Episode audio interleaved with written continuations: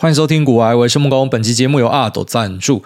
阿斗是专注于苹果产品的台湾皮革配件品牌，采用来自意大利细致手感的头层皮革，以简洁优雅设计手工打造 iPhone 皮革手机壳、Apple Watch 皮革表带跟 AirPods 皮革保护套等产品。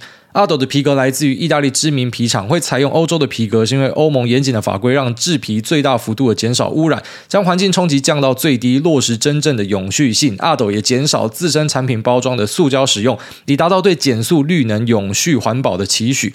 阿斗为 iPhone 十四打造全新的全包覆式皮革工法，将皮革削薄至零点五毫米，保留温润皮革手感，兼具功能性的同时，也让手机不再厚重。除了原本的一点五公尺军规防摔以及插卡的经典功能之外，他们加强了磁吸款的磁吸力。那最令人眼睛为之一亮的是挂绳进化为可拆换式，使减压挂绳可以弹性使用在不同的手机壳上，实现财富自由前先让双手自由。不论是骑车、遛狗、抱小孩，右手转书，左手转笔，也不用再把爆干大的手机。机塞在裤子口袋里。那现在手机越来越重，挂绳的减压衬片设计也适度减少手机所带来的压力。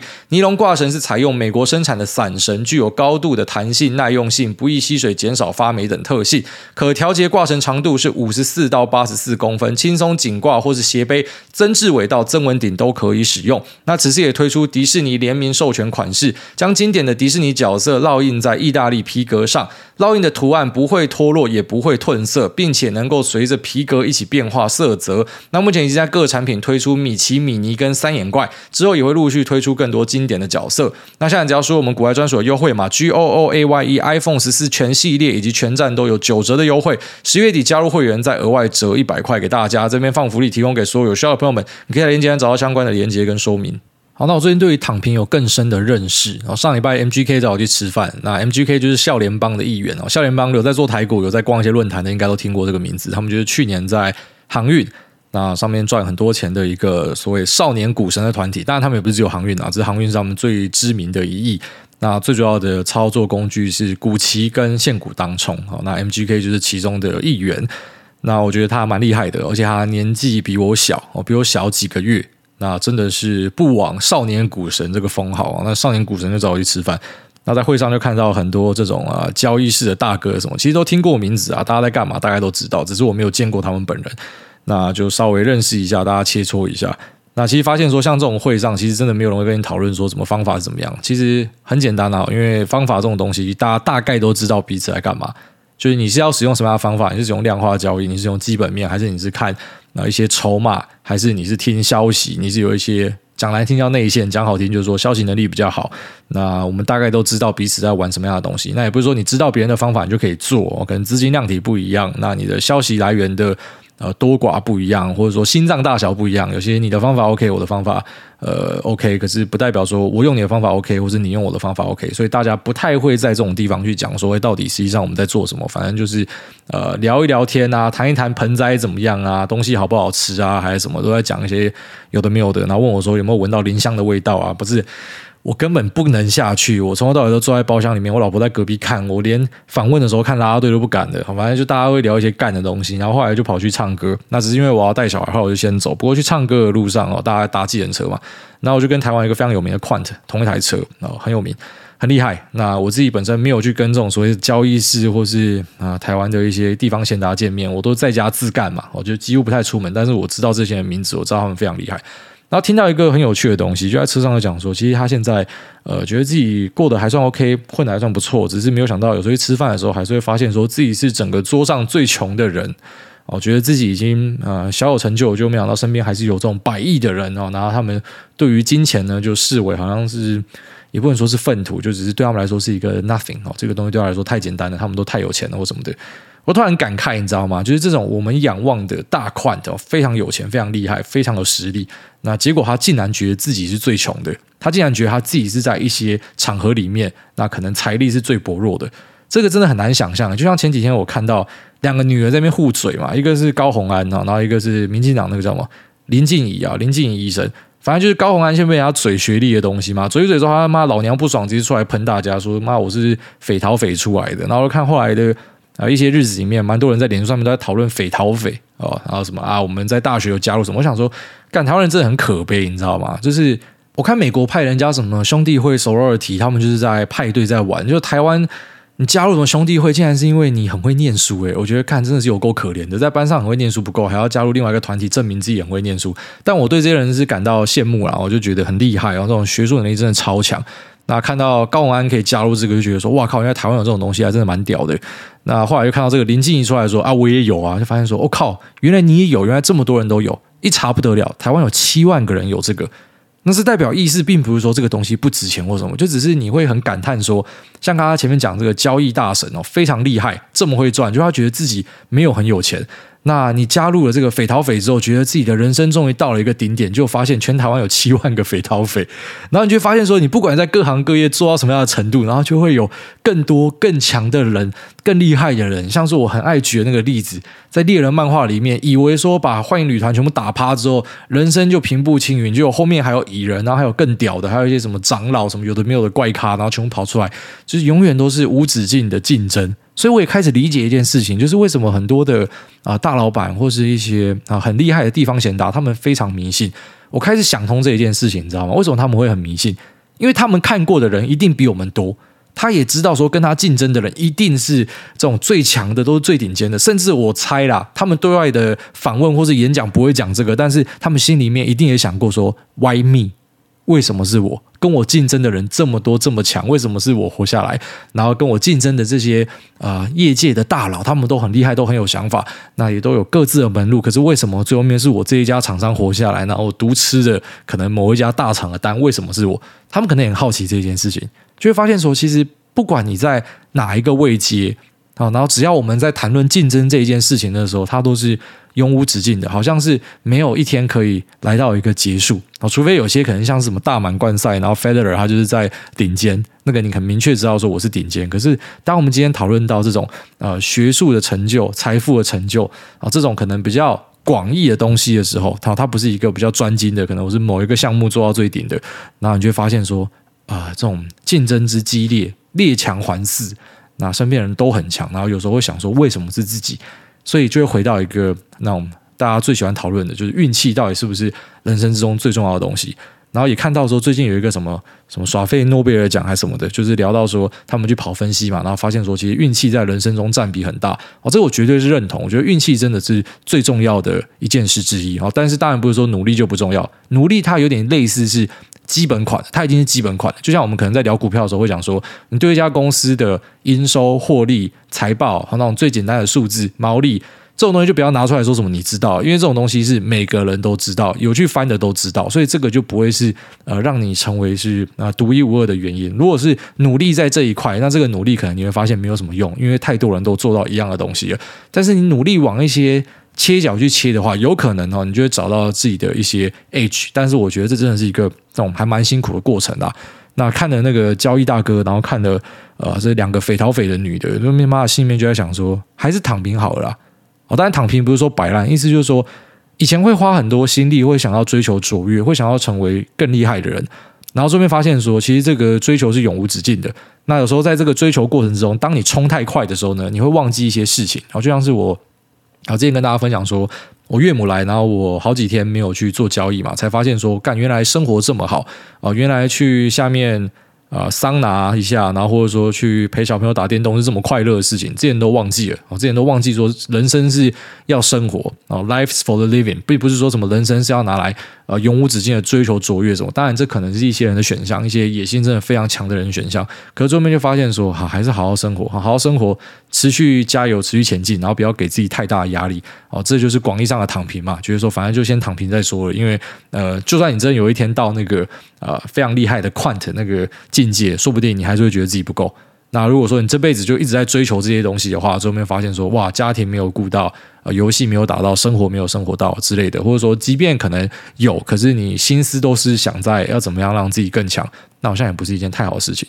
好，稍微跟大家分享一下，就最近看了这些东西之后，我真的觉得躺平是有道理的啦。哦，躺平并不是说什么不想要在社会上面继续努力了啊，交给阿姨啊，阿姨照顾，阿姨我可以当跳蛋什么，并不是这样，就是单纯觉得，嗯，其实要放过自己啊。我觉得不要让自己在追求卓越的这过程之中，然后迷失掉，最后变成说什么都没有顾到。那卓越的部分呢，追求不完，所以到最后好像一生就这样过去了。可是也没有说真的成就了什么，呃，除了在追求自己的专业或者追求财富上的一些呃额外的成就，我觉得是这样子。好，那接下来我就来跟大家推荐一本书啊，因为最近又有时间可以看书了，所以我觉得可以介绍一些很不错的东西给大家。那像前阵子没有在看书，是因为岳母来嘛，所以就没有待在自己的房间，也没有在弄短线，所以就比较没有机会看书。那近期时间多了，是因为啊，如同前几集跟大家提到，就说现在你多做会多赔啦。反正你的 long show 放上去之后就放着。那如果你是进多单，那你就是懒趴把它捏好啊，你不要想要去做太多额外的操作。呃，看到反弹就要追，然后看到呃下杀的时候就要赶快把它卖掉，然后之后要补回来。你会发现说多做你可能会赔更多了。现在这个那行情是真的是还蛮不容易的，所以可以好好充实自己啊，趁现在去看一些书或什么的，我觉得是很不错的。好，那我重看了一本书，我觉得很适合推荐给大家，叫做《黑色优势》（Black Age）。那这是一本二零二零年年底出来的书啊，在台湾是这个时间点出来。那描述的就是说，本来 FBI 是在查一个内线交易。那只是在监听的过程之中，发现有两个名字很常被提到，一个是 SAC Capital Advisors，那另外一个是 Stephen Cohen。那 Stephen Cohen 呢，就是 SAC Capital Advisors 的老板，所以就发现事情不单纯，然后展开其他的调查，然后最后面就查出了啊这种内线交易。虽然最后面呃 Stephen Cohen 他是全身而退，哦付了一些和解金全身而退，不过他下面的 Trader 呢是有被抓去关，他那个防火线设的很好了，他那个设的机制很聪明，就是说。啊、这些研究员跟 trader 啊、哦，他们去查一些讯息，那这些讯息的来源有时候就是我们呃类似讲说刑法上那种毒树国理论嘛，你不可以用不正不法的方式去获得证据，这个证据是没有用的。一样的道理，就是你如果是用呃不正的方式去获得一些消息的话，那这个消息它就不是你的 age，它是 black age，它可能是有犯法嫌疑的。那只是为什么没有烧到大老板呢？因为呃。反正你的交易员只要跟老板报告说你为什么要买这个东西，那你知道的东西是什么？那你要在上面下一个这个信心评分，哦就是我觉得我的呃这一条 source 的可信赖度是多少。那我分数下很高，可能啊，老板就会批准你去做这个交易。但这其实就是一个断点啊！我老板我不知道你们在做内线啊，只是我下面的人跟我讲说很有自信，你就去做，所以他这个全身而退啊。那有有在一些可能合约上跟有关单位列说啊，他不可以去经营 hedge fund，啊，要等几年之后才可以再重开啦。所以他在好像两年之后就开了呃 point seventy two。那这家公司到现在还在。那也是非常有名的一个 quant 啊，在台湾有分布啦，所以对交易有兴趣的，而且是学历顶尖啊，知识力顶尖，可能绩效也很不错，然后外加有写程式能力的人哦，他们应该会找这样子的人，所以可以试看看把履历丢过去啊，他们薪水应该是高到靠北啊，这个是题外话，跟大家分享一下。那 Stephen Cohen 呢，他在这本书里面描述就是说，他是一个。啊，不修边幅哦，可能在穿着上看起来比较老土啊，鞋子的挑选上呢也是没有品味啊，牙齿中间还有一个缝的一个犹太人啊，但是这个犹太人呢，在他很小的时候就展现的跟别人不一样的地方。居然说，他就是觉得我们不要慢慢赚钱，我们要赚就是要血赚，要暴赚，我们要去做一些可能在其他人看来是风险很大的东西。我做朝九晚五的东西，我是赚不到钱的。我要赚的是快钱，我要赚的是那种机会财。那这个机会财是可以一次让我暴富的。所以，呃，像他看他自己的爸妈，然后在工作上呢，可能是属于那种朝九晚五型的，那很累。啊，加班什么的，他不想要啊。他从小就是在做一些比较投机的东西，像是跟朋友赌扑克牌啊。但是因为他很会打牌，所以他靠扑克牌赚了很多的钱。那在毕业之后呢，就很快的投入了交易的行列哈，就是说他们这种交易者其实不太在意一家公司的 fundamental，跟一般我们聊到什么巴菲特啊、Howard Marks 啊不太一样。他们可能会鼓励你说你要买进一家公司的股票并持有，然后参与它长期的呃获利的分润，然后以及享受复利的过程什么的。那只是对于这种呃 trader 来说呢，其实他们未必是在意一家公司的基本面到底是怎么样，他在意的可能是一些事件的催化剂。或是一些套利的机会，那这些东西呢，其实跟一家公司的基本面是没有什么太大关系的。好，所以 trader 跟 investor 其实我觉得是两个不一样的东西，但是你不能够说什么谁是对谁是错，反正都是有人可以在上面赚到钱。那我觉得。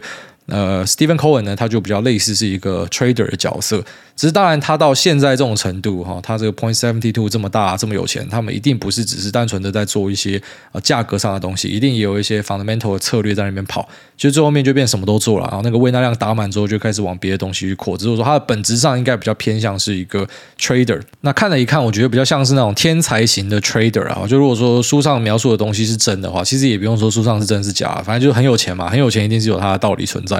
那呃，他其实很像是那种 Jesse Livermore 给我的感觉。就是如果你去看杰西·里弗摩的书，就会发现说他有提到说他自己对于这个报价的掌握度，他就是可以知道那个方向会往哪跑，然后甚至去教训那一些资深的 trader 哦，他会直接跟他们讲说啊，这个方向你压错了什么的。那 Stephen Cohen 会做的事情就是跟 Jesse Livermore 有点像哦，就是他可以大概的呃猜到说方向会往哪走，所以算是那种天才交易员啊。那只讲到这边，大家就开始产生一个疑问嘛，就是你真的这么厉害，那为什么你要去搞内线，对吧？好，你去搞内线的话，是不是就是可能有被抓、被关的一个可能性？你有 age 啊，你的 age 就是你是一个很强的交易人啊。那为什么你要去搞 black age，你要去搞一个可能会啊，因为这样子触法，然后被关，甚至资产被没收的一个交易呢？那其实我觉得这个问题就很有趣啦。我希望可能台湾很多人会赞说，诶，那个谁谁谁他不是很有钱吗？为什么他还要出来做什么样的东西哦？那个谁谁他不是很会投资吗？为什么他还是要呃出来开教学哦？那个股癌他不是这个讲了一口好投资吗？那为什么他还要出来开 podcast？为什么他还是要呃收到广告费？为什么他不要引退，然后自己在家里做股票就好了？诶，这个问题其实问得很好，因为我之前也想过这件事情，我就想过说，诶，奇怪了，诶，巴菲特 Howard Marks 你们不是很屌吗？为什么你们还要抄基金呢、啊？抄基金还是要对股东负责啊？为什么你不要在家自己做股票就好？对吧？你这么会赚，而且你这么有钱的，为什么你你还要这样子？可是我有想通一件事情啊，就是人性的贪念啊，它是无限的。即便是一些这种投资的呃老长辈，然后一些 Guru 们，那这些 Guru 们他们给你的形象是很正派的。可是你想想都知道啊，就是财富是无限的吧？虽然他会跟你讲说啊，我的生活很很简单或什么的，可是可能获得财富这件事情本身就是他的新快感的来源。好，这个就是老年人的春药之类的，他是要不停的去获得更多的财富，所以当然公司还是要开的嘛，然后投资还是要做的嘛，引入投资人这还是要继续干的嘛，因为这可以带来更多的获利。那我觉得其实道理很像啊，就这个 Stephen Cohen 他呃，可能虽然自己按照书上的描写，他是有这种交易能力跟交易天分的，那只是为什么你还要开基金？废话，开基金我可以赚更多啊，我为什么不要赚更多？可以赚更多，为什么不要赚？我先抽你管理费，抽完还可以再抽这个绩效费，看他赚烂的。那内线部分，我觉得也是差不多的道理，就是说，你可以在获得一些消息之后，然后让你的绩效加分，你要不要？大多数人应该都还是会做吧，除非有一些是很明显，你一看就知道这个绝对被调查的，我就不会做。但是如果是一些呃，你提早知道。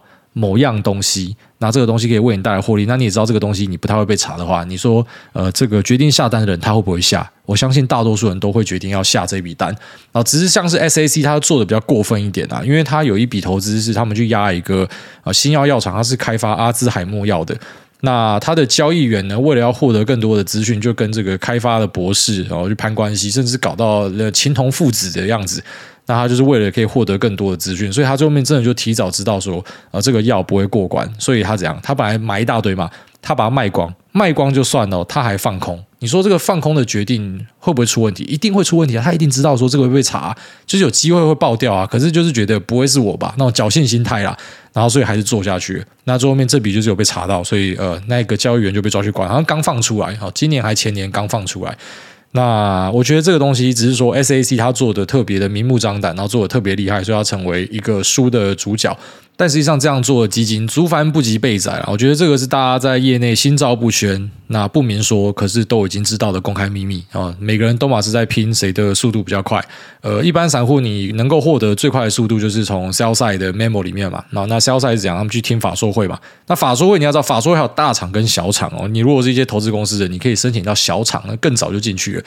那你也可以呃，在下单量贡献非常卓越的状况之下呢，透过券商去要到呃一些公司派人，甚至直接来跟你报告他们公司的状况是怎么样。当然可能不会很明目张胆直接跟你讲每个数字是怎么样，可是他可以跟你聊的，反正之后会公开的，他就敢跟你讲嘛。当然还是保持一个匿名的状态。那你说这样的东西在业界常不常见？太常见了，所以我觉得这本书要告诉大家一个故事，就是说，你看，即便是一个天赋异禀的 trader，但是他知道要在这个激烈竞争的市场活下来，他还是要去涉险。那何况是一般散户，你到底有没有比呃其他竞争对手有更多的优势？你不要说只有跟身边的朋友比，你要跟市场上的其他散户比，你要跟一些论坛的散户比，然后你要去看一下，就是你们获得的东西。当今天看到某个分析，这个分析如果是你可以直接 Google，然后在第一面就找到的，呃，这个东西绝对是没有用的，因为绝对是 pricing 到市场里面的。当然有时候你会说，哎，有一个坏消息出来，可是它还是一直跌，那一直跌可能未必是在反映这个消息，你懂吗？可能就是呃，像今天的台股，今天台股崩掉嘛。那今天台股崩掉，也有些人讲说是这个苹果砍单，可是像我自己就不会觉得是苹果砍单，因为苹果的十四卖不好，Pro 卖得好，这个早就都知道了，这个甚至是呃一两个礼拜前就知道这件事情，那甚至更快一点的，在上个月就知道了，因为就是有些人可以先知道说 A 十六跟 A 十五的下单状况，我从下单状况我知道苹果的对于呃销售的预期的管理是怎么样，所以。早在一个月前就有人知道这件事情了，我不觉得是因为在反映苹果这个，我反而觉得是呃央行的外汇控管这个。那只是这个央行的外汇控管，你说一定有人先知道嘛？那这个先知道的有没有办法在这边赚到钱？其实也未必，他可能也没有想到说啊市场会这样子去反应。所以其实不管是什么样的消息，都会有人比你早一步。就类似我们前面那个躺平理论，就是你在赚多钱，然后都有人比你赚更多的钱哦。所以那个竞争是一个无止境的啦。那今天台股这个崩杀，我觉得跟央行的那个外汇控管说，应该是有一定程度的关系啊。好，就是他知道要被控管嘛，赶快把你的币砍一砍卖一卖。但如果说你去比较同侪，你说其他新兴市场，像今天韩股，他们也是破底在往下冲啊，可他们没有外汇控管啊，所以好像如果你拿韩股比较的话，搞不好台股就不是在跌外汇控管，搞不好只是新兴市场就一起杀。所以我们未必可以知道说，就是市场下到底是在反映什么样的东西。好，这个很难很难去去界定。那一般只有那种真的非常决定性的，像什么新药的解盲哦，这个你先知道，它一定会对你有一些优势。那可是像这种啊，其他要一点那种敲边鼓的，它未必会直接在股价里面就做出你想要的那一个反应。所以获得更多资讯，其实不代表说你在绩效上面就一定会变得更好。不过就是在胜率上，我相信一定会稍微提高。就长期看，你一定会发现你的绩效会稍微好一点，就比那些根本什么东西都不知道的。所以大概这样子哈，跟大家分享一下。那你可以在我的那个古爱传送门哦，就是我们的连接栏跟 Facebook 跟 Telegram 贴文下面那个传送门里面，除了 Podcast 连接，也有书单连接，找到我有推这本书，然后跟我其他推过的书了。哦，有兴趣的朋友可以去拿来翻看看。好，那昨天杰哥有第二个影片给我看，我觉得很疗愈啦，就是 CNBC 去访问华顿商学院的 Jeremy Siegel。那 Jeremy Siegel 对 Fed 的吐槽呢，其实就是我们上一集节目，然后跟过去几集在讲的东西，所以与有荣焉呐。哦，就是不是只有我们台湾的一个小散户这样想，那一个华顿商学院的知名教授也有类似的看法，就是说你 Fed 就已经 behind schedule 了，你知道吗？你之前升息就升太慢了，那呃，你真的看到原物料的价格都已经崩了，你还是要继续升息，你现在又是另外一个 leg，你前面讲说通膨是暂时的，然你不升 leg。然后现在原物料都已经崩了，然后你还一直升第二次 leg，然后甚至去放一些厥词，就是说什么啊，要把经济打下去啊，要让大家感受到痛苦。那我就在想说，是只有我觉得怪怪的吗？就难道只有我觉得吗？呃呃，啾啾写的梗，然后别人就说，对，只有你觉得，大家还是觉得说 Fed 就是。呃，象征权威啊，哈，所以我们就是应该要听 Fed 啊。可是你说 Fed 跟你讲说通膨是暂时的，那时候多少人跑出来拥护他啊？你不要说美国的，他妈台湾的一堆讲财经的也是出来拥护，说就是这样子啊。你们讲说不是暂时的，你们都是在偷懒的。那最后面就证实就不是暂时的。那有些人可能会跳针，就讲说啊，那个年增率是暂时的，废话，那就是一个数字游戏啊。可是问题就是通膨数字上去就很难下来嘛。你要怎么样把这数字打下来？那个物价僵固性是很难去把它降回来的。你最多就是哈，那个年增率压回来，废话，极其高了，它当然就会下来嘛。所以，呃，我觉得有些人就是这样子，他可能看到了一个然后有权威的人物，他就会尽信权威这样子。那我们可能是比较那种怀疑论者哦，所以会觉得呃奇怪，你要跟我说明理由啊。那有些东西我觉得怪怪的，我就直接讲出来，就是说，哎，奇怪，为什么要去把经济打残，然后让大家失业去降通膨？这是一个手段没错，只是问题是，呃，通膨的来源是中国的供应链，通膨的来源是乌俄战争，所以，呃，这个治疗的方式有点怪，而且这有点像是，呃，你知道你解决不了问题，所以你就选择去牺牲另外一群比较可怜的人，就这些薪资阶级，他好不容易啊，薪资有去跟上通膨的速度，结果现在你是希望说把大家打进去失业里面。我就觉得说，美国会不会产生一些暴动啊？继续这样搞下去，会不会大家会出来抗议或什么的？可能真的会看到，就是联准会的一些决策，让我觉得自己很像在中国市场的感觉，就是一五一六的啊、那时候做护身的那种感觉。反正上面的领导说什么，那就是怎么样哦。领导不希望你涨，那你就不准涨哦。这个美股只要一反弹哦，哪一个行长要出来放话哦，我们不希望看到股市上涨哦。这个费德他不会希望看到，Chairman 不会希望看到，这傻小啊，就出来放个话，然后股价就得崩。这这到底是他妈傻小？所以这些人是讲是满手空单是吗？还是怎么样？我觉得这会让大家产生很多问题嘛。那 Jeremy Siegel 所提到的东西就是呃非常切中我想要跟大家分享的内容，所以大家可以找这个访问来看。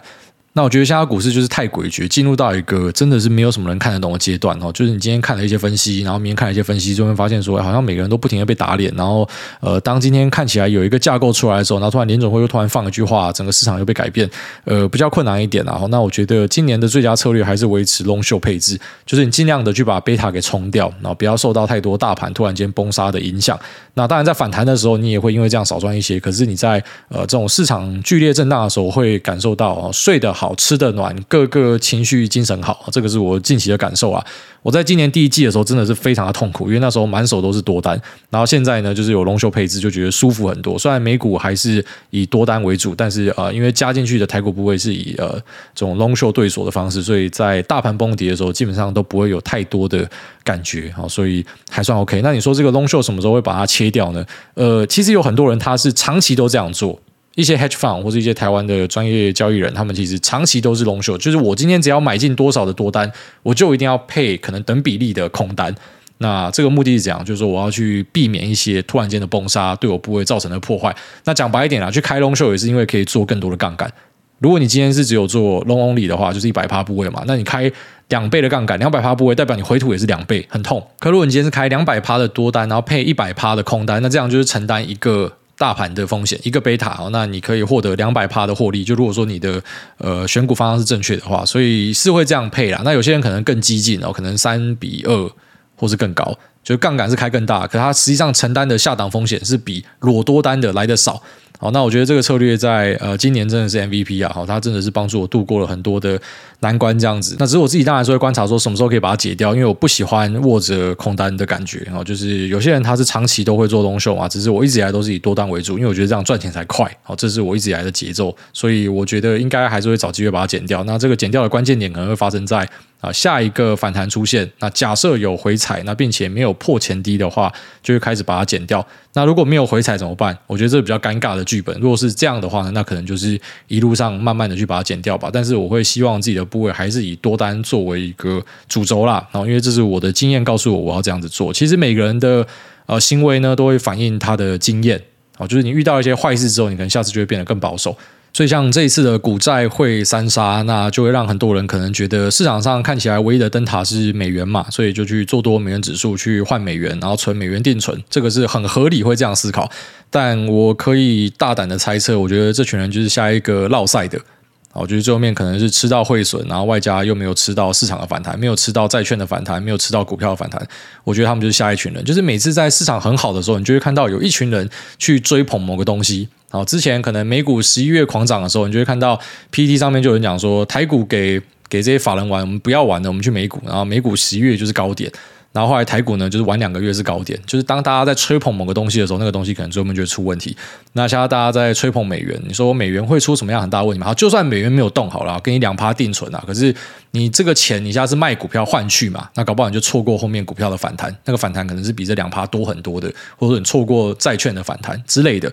那像我家自己观察，我就觉得市场上最大的机会，而且是最稳健机会，应该是出现在债券。我认为是债券，因为债券跌到整个烂掉，其实很多爆烂的东西就是之后爆干强的东西。像是原油跌到负值，那个就是后来最强的东西。那像是现在的科技股跟新创，还有一些呃可能 SPAC IPO 那些东西跌到谷底去，可是它可能就是之后最强的东西。就是蛮多时候都是这样，物极必反，积盛转衰，积衰转盛，那可能是一个呃类似均值回归这种感觉。所以我觉得那个机会呢，它会在很惨的东西上面。那现在最惨的东西其实不是股票啊，股票可能就是回到二零二零年的位阶嘛。那如果说你今天看债券，你看一下 BND，你看一下 TLT，它是已经跌回娘胎了，它是直接妈的崩到整个烂掉，崩到整个呃，如果说你用通膨调整后的数字来看的话，它可以直接讲说，甚至是可能十二十年来没有为你带来任何报酬的这种程度。那我觉得债券可能会是下个机会之存在哦，包含说美国国债、公司债。啊，那这个可能比较复杂一点，一般的投资人碰不到，那没关系，你就可以稍微观察看看这种气氛哦。那我觉得机会会在这边。那当然，股票呢一直都是在估值的低档了。我觉得股票就是有很多机会，只是可能最甜的东西会是在啊债券这边。然后你现在看到很多人在压美元定存哦，我相信半年一年后可能大家想法也会不一样。就类似说 Stanley Drucker Miller，那我们在几个月前访问有跟大家提到说，这个家伙跟你讲说反弹之后要开始用力空嘛，那他同时也提到他说，苏南想象他在几个月内不会开始空美元。哦，虽然他可能现在在空在被嘎，可是呃，你就要知道说，很多人早就已经预判你的预判了，他早就知道说这个美元这样上去，它不会是常态，只是最后面可能嘎一个陌生段，他也被嘎到，然后现在可能这个他去布空单，最后面会成为最大赢家之类的，因为现在大多数人都在跟你讲美元定存。哦，今年办公室最火红的话题可能开始变美元定存，那这个地方我觉得就会是一个呃稍微要小心一点的地方啊，就是在股票市场里面，蛮多时候是要反人性的。大家都觉得哪里好要往那边去的时候，那个东西可能已经来到它的最高点。好，大概这样子。只是说，呃，如果之后新兴市场真的出现一些危机，欧洲真的出现一些危机，避险需求大增，美元会不会再嘎一波？这种东西都很难说。但你说这时候会不会选择把钱压到那？我觉得还是要回归那种 CP 值的问题，就是你同样一笔钱，那一样只能够锁三年都不能动的话，你会选择放在哪？我觉得大家用这个方法去思考，可能会比较容易看清一些事情。好，那接下来我们进入 Q&A 的部分。第一位石牌新手爸爸他说：“嗨，骨癌，我是一个新手爸爸。记得你有说诺亚很早就送去托婴中心，送去之后夫妻的生活品质大大提升。那我想请教你，大概是诺亚多大的时候送去？在托婴中心会常感冒吗？然后大概一个月多就送去了。”那托婴中心会常感冒吗？很常感冒，基本上幼稚园托婴中心就是练骨场所，就大家会一直感冒。可是这次感冒其实好事啊，就增加小朋友抵抗力啊。他早晚都是要感冒的啦，所以呃早点有这个抵抗力也不错啦，我觉得是这样子。当然可能每个人的认知不一样，有些人决定说要把小朋友一辈子都锁在家里，然后可是他之后可能也是会生大病嘛，他总是要跟社会接触的啦。所以看各个家长怎么样规划吧。那我是觉得呃小朋友本来就是很容易在那边互相传染或什么的，在我的认知上，我觉得是去增强免疫力啊。下面为这个呃 Seven W。七七，他说：“国外大家超级帅。那不知道有没有掌握到留言密码？之前有提到选股老师的事情，所以现在坊间很流行的 AI 选股，其实也是一样的吗？那这样来说，在股海中唯一的圣杯，是不是就是 Buy and Hold？想多听国外大大通往财富自由的故事，拜托选我，五星吹捧，祝我一家平安喜乐。”呃，这个 AI 选股其实很多时候是工人智慧啦，然后那个标榜是人工智慧，它其实就是工人智慧，它其实就只是单纯的把一些呃数据量化出来排列而已。那你说这个是 AI 吗？我觉得跟 AI 他妈一点关系都没有。很多东西去扯 AI 的，其实都是跟 AI 一点关系都没有。好不好？就是我觉得他至少要有那种自我修正的能力，然后要有这种呃即时回撤的能力，他也可以称自己是 AI。很多只是按照什么呃什么本金比排列、本益比排列，然后就说自己是 AI，这个全部都在好小的啦。然后再就是说，古海中唯一的圣杯是不是 Buy and Hold？没有这种事情，古海中有非常多圣杯，各种方法都有人可以做。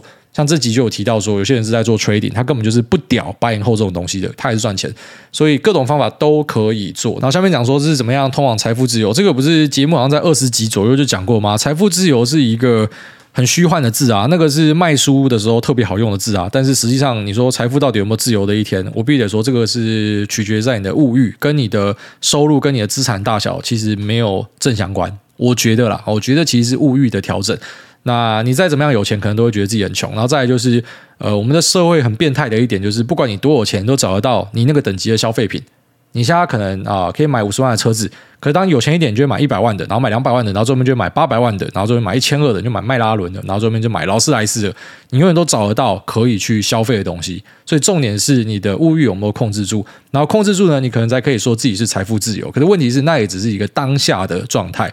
你今天如果再突然生两个小孩，你可能又财富不自由了。所以，财富自由这种东西呢，我觉得是一个放在大家心里面，然后让你可以去取暖，然后有一个东西可以追求，好像生活中产生一些目的的一个词。但实际上呢，它只是一个暂时形容你现在状态的用字，它并不是一个保证，并不是说什么啊，我现在已经达到了财富自由，我已经是 fire 族了，我这辈子就稳了。那像那些呃，可能做股债配的，今年遇到这种股债双杀，妈直接杀到烂掉，他突然要看医生的，他要卖股票，你说他这个财富自由的状态是不是又被打掉了？所以不要觉得说人生真的可以做到那种。呃，放置 play，我做了某件事情之后，那我这辈子就终身无虞了。其实我觉得，呃，没有真的无脑的东西啊，都是要用脑，好不好？就即便是已经进入退休状态了，还是要去用脑，因为可能世界上会发生一些战乱啊，可能有些疾病啊、饥荒啊什么的。好，所以财富自由呢是一个听听就好的字啊，不要太认真看待它。下面为这个挖喜林老师，他说我老帅啦，早一年收听，现在应该成为前三趴了。好，谢谢。下面为这个。Memories World，他说：“股海明灯想问癌大关于期货转仓的事情。那有打算长期投资台指期？那想问问癌大都是买进月期货，想询问近月跟远月分别有什么优缺点？那另外转仓是手动平仓再买进，还是利用价差单的方式转仓？那谢谢大家，祝大家投资路上风雨无阻，一路赚到 to the moon。好，谢谢你。那我都是买近月期货为主，然后之后按月转，但是有时候我也喜欢一部分放在远月，就是说放在次月，然后再转下下个月。好，所以我会有两个部位啊，但我觉得没差，那个就只是单纯自己的配置上会这样放。其实甚至说全部换成近月或全部换次月，我觉得也没差，流动性的影响其实没有很大。但那如果你放到真的远月去，什么三个月、六个月或者一年后的那个流动性就会有很大的影响。但那个流动性也只是一个暂时的，你知道吗？就是你可能看现在挂单没有东西，可是其实它有在造势啊。你只要挂在中间值附近，可能都会被扫掉，它也是会被扫掉。只是你放这种很远月的东西，就要注意说，如果你保证金不够的话，遇到市场的极端行情，好像是那时候在做这个 SPAN 双效的，他们就是保证金不够，然后市场极端行情，怎么突然什么涨停跌停，那个可能是。一秒钟、两秒钟的事情而已，可是你就被砍仓啊！你东西就直接他妈杀爆，杀在最低点，然后赔烂哦，这有可能发生哦。所以呃，如果说你是什么零杠杆长期持有的，妈，你直接买最远月，然后你就不用转仓，放置 play 可以这样做。但如果是有用一些杠杆的，我觉得还是要以近月慢慢转比较好。那我自己呢是近远月可能会并持，但是不会持有到超过可能这个半年以上的东西，因为我觉得那个流动性就比较麻烦一些。那再是手动平仓再买进，还是利用价差单，都是利用价差单，然后绝对都是利用价差单比较方便的。但是有些可能啊、就一样，就追求自己操作的，他可能会希望说在一些极端状况去捡到一些便宜的，然后手动手抄。也是可以啦，有些人玩那个头文字 D 机台就一定要开手牌嘛，他就比较过瘾。好，下面这个艾琳六他说，我是松露薯条，好爱诸位分享生活以前创业的故事，真的好有趣，为教师们吐苦水。假日平日晚上加班只能够补休，但根本没有时间补休，请假要拜托别人代课代导师，那办公室冷气费自己付。文具自己想办法用计划买，一天演讲五堂课，没课时只能瘫，那还要被说没课很爽。中午要看学生，寒暑假要研习开会，那这样子有寒暑假有很过分吗？我认同啊，因为我自己爸妈就是老师啊，所以我当然不会讲说什么老师呃就是很爽就是怎么样的。我们只是前几集会吐很多老师，是因为聊到特别做嘛。那些把你放特别做的老师，就类似说我们聊到一些坏坏理专嘛，其实我们都没有意要去打翻这个职业，说妈全部都是垃圾，没有这个意思啦。那呃，还是要跟你讲一下，因为很多人可能会以为说我们在讲那些老师怎么样对待大家不好的，然后之后就好像我们在吐全部老师，没有这样的事情。特别是我们节目比较少会跟你讲一个那种非常绝对的言论啊，啊什么谁就是惯老板啊，谁就是坏老师，因为我们都知道这个社会就是很大啊，那。一定都会有那种老鼠屎的存在啊，所以我们尽量就事论事，好不好？那这当然在一些经验法则上哦，就是有些让我比较政治不正确的言论是这样讲的，就是说，其实我们的人类的行为是会去反映我们的经验，然后在一些欧洲的晚上路上走的时候，然后你看到。某些人在那边，我现在讲这个时候，大家可能心中反映的是这样说肤色，哎，错，我不是要讲肤色哦，可以看你的心中就会反映出一个东西嘛。我是要讲年轻人呐，哦，你在欧洲看到有年轻人聚集的时候，那个是危险的，晚上要闪开一点，就类似这样子。所以我们今天遇到理专的时候啊，你要稍微小心一点。但是我们不是讲说大家都是坏蛋，不是欧洲的年轻人，或者说什么欧洲的特别肤色的人种，黑人还是黄人还是白人，就是怎么样。但是呢，哎，有些经验上我们遇到的东西，我们跟大家分享。但是我们绝对没有要这种呃打翻全部人的意思了。好，那老师是很辛苦的，这个我是完全认同的。那也祝你顺利啊。下面因为这个。塞朱米他说：“不知该用宽限期还是本利摊还的小家庭，哎大您好，我们去年底买房自住，房贷有开一年宽限期，那目前快到期了，考虑是否要再延长，因为觉得股市处于相对低点，如果不还本金，每月会多三万块，可以定期投入大盘。挂号还本金，每月投资金额只剩一万，但又考虑。”这几年经济成长放缓，股市或许不会有显著成长。不还本金会造成之后本金摊还的金额更高。有还本金，未来还有机会可以用理财型房贷再借出本金投资。还请艾大开示哪种做法比较恰当？谢谢您，祝艾大一家平安健康。哦，他还蛮有勇气的哦。现在还有人会问我说，要不要拿房贷去买股票？一般只有高点会问我，就像杀烂，还是有人敢问，这种胆子就很大。那我觉得这题就是要看你的经济状况是怎么样。举例来说，如果你有月薪三十万，那三十万都是你可以支配的，那付掉这个三万块房贷还有二十七万，你说你不要还这个钱，我会觉得很合理啊，非常合理啊。但如果说你的月薪就是七万块，那你呃每个月不还房贷，那变成拿去投资的话，我会觉得你压力会变超大，因为之后央行还会再升。那除了央行升息之外呢，再就是可能工作的变化，因为我们不能够确定说这波的啊 Fed 去打经济，然后乌俄战争什么，它会不会启发连锁反应？新兴市场会不会因为这个汇率的影响导致有外在的国家爆炸，然后形成连锁反应？我们都不知道。所以你把自己放在非常紧绷的场域里面，等于是在自杀哦。你的房产本身就开很大的杠杆，然后你还在额外的用这个房贷的钱出来买股票，我觉得它会对你的金流造成很大的一个影响哦。所以其实你本来就可以。每月投一万的，那我觉得你就是每月投一万块就好了。除非说你今天是像我刚才讲，你的薪水是很稳，然后是很多的，那当然前期不要还是好的啦。因为台湾的利息还是很低啦。你去哪里找这种一点多的贷款？对吧？一点多的贷款超级难找。你看美国的房贷价是六趴呢，所以呃，钱很便宜的好处就是说，应该是要把钱尽量的贷出来投资。可是前提是在说你的金流不会爆炸的状况之下。那我觉得现在是一个比较混乱的时局，所以呃，我会觉得尽量不要这样子做啊，因为这个可能会对你心态上产生很多压力。当然，如果我们单纯用纯粹理性的角度来说的话，我会觉得可以做，为什么不可以？只是你要知道说，很多东西不是用纯粹理性可以解决的。就大多数在股灾里面后来会乱砍东西的，那都不是理性的决定嘛。可是为什么这样做？因为压力就是很大，所以其实让自己睡得好、吃得暖很重要哦。像我给你的这个主张呢，就是我会觉得还是不要这样子做，因为最后面你会让自己放到一个这种呃，可能每天压力很大，然后吃不下饭的一个状态。好，下面为这个职场鲁蛇，他说：“千金难买早知道，挨大吹猛吹吹，挨大去年前年都有 FOMO 错失哪支股票二晚没有买到可惜，但今年迟疑没买，每次都庆幸没买，因为每一次都更便宜。要是半年前买了，今天就死去，扣了很多现金没用。挨大这样是不是代表今年就等于赚到很多钱呢？没有亏钱就是赚钱，想着想着就哭了。”呃，这题就是经典的时间轴的问题啦。哦，就是每次在大崩跌的时候，你就会开始听到现金为王。二零二零年、二零一八、二零一五、二零一二、一三，我都有听到哦。就是呃，当时只要市场大崩，大家就会说，你看吧，就是不要投资股票，拿现金就好了。可是那时候的现金，你握到现在，那个现金是大幅的贬损；那时候的股票，你握到现在，股票是大幅的增额。虽然在当下那一年看，你握现金的是赢家，没错。所以我觉得有时候就是怎么讲，人家讲投资比气场，讲这一件事情哦，因为。你在最后出场之前，你都是没有办法说谁是赢家，谁是输家。它是一个无限赛局的概念，我觉得大家要去认清这件事情。所以你今年都没有买，然后你是赢家没错，因为现金看起来是最爽的，股票都在崩嘛。可是如果是两年后呢？假设你都没有买，然后到两年后啊，这些有在买的，他搞不好是翻了一倍以上。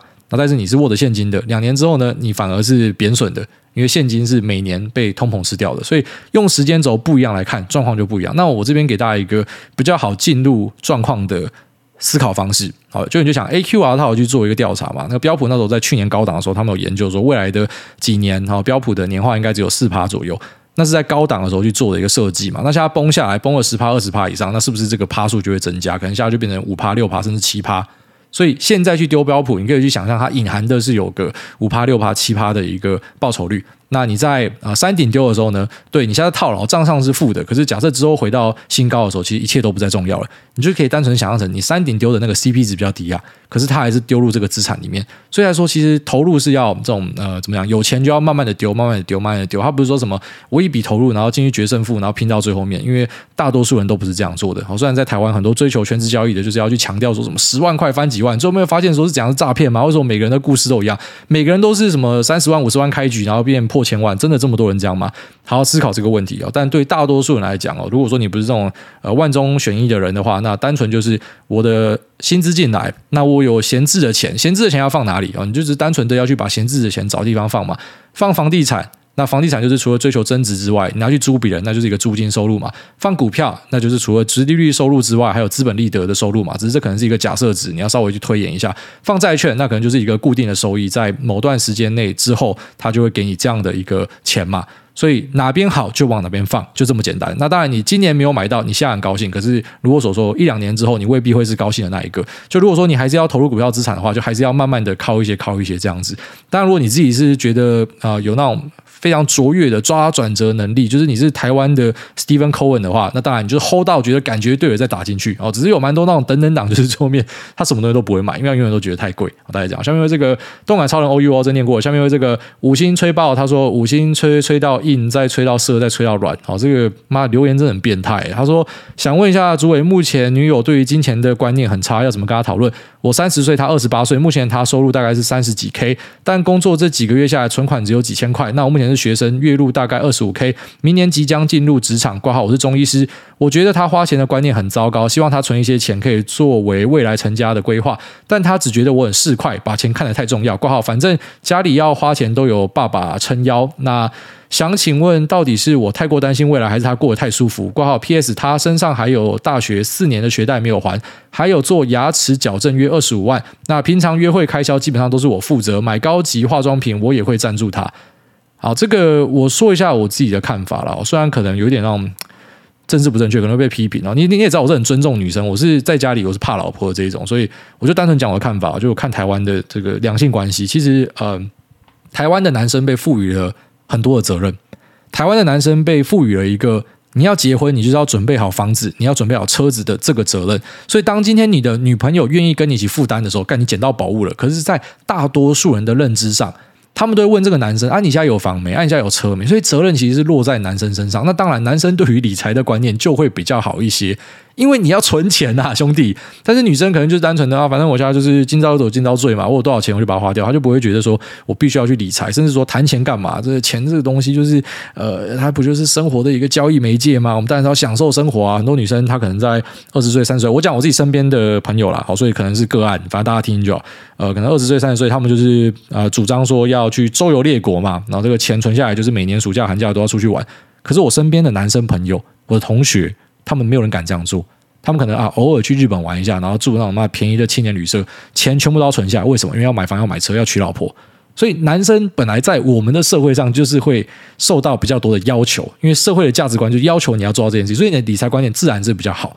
那当然，如果说你希望女朋友可以跟你一起负担的话，这就是沟通。其实两性关系最后面就是沟通跟忍让。我觉得是这样子，好，就是我们不可能说每个事情都讲得开，最后面就是你有办法忍过去，忍得过去啊，你们就可以天长地久嘛，啊，忍不过去可能就各走各的，所以可能就试着沟通看看，就说我们是有压力的吧，对不对？我们要买房子，那我们可能要买车子，那我们可能未来要规划退休金，我们可能要有小孩，那这笔钱呢，不能只有我存吧，啊，姐妹，不能只有我存吧，你也要一起吧，所以可能你们去规划一个这个 joint account，我觉得可以这样做啊，就如果说有遇到这种可能，不管是男方或是女方没有财务观的。你们规划一个共同的资金，当然自己的私房钱是要自己管，不要说什么全部都放共同资金，然后要要领出来谁决定？这个嘛，很多都会吵架。我有我自己的钱，你有你的钱啊，我赚两万五，我丢两千五啊，你赚三万块，你丢可能也是三千块，或者啊，你是女生啊，你比较少一点，你丢两千就好，类似这样子。然后这笔钱我们就是不能动它，我们就丢在那边，然后可能这个钱就是拿去呃投入指数部位，或者说去丢呃各种比较稳健的固定收益产品。或者说拿去定存也好，反正这笔钱就是不要动它。那这个积蓄就是未来的可能小朋友要念书，还是说你们要买房要买车，可能就可以从这边当成是他的头期款之类的。呃，那这样子是一个比较委婉的去请女朋友说，你可能要把钱一起存下，因为我们要一起经营一个家庭，这比较委婉啦。就是你直接教他怎么财商，教他怎么样存钱，然后跟他讲说不要享受生活，人家讲说干你妈四块仔。但是如果用这个方式，他如果都不愿意出的话，很明显的嘛，他就是不想在这个家庭做任何付出嘛，是不是？我们就直接解决这个问题了。所以我建议可以采用这样子的方式。好，那这边推荐给你。那这边讲对对对对对。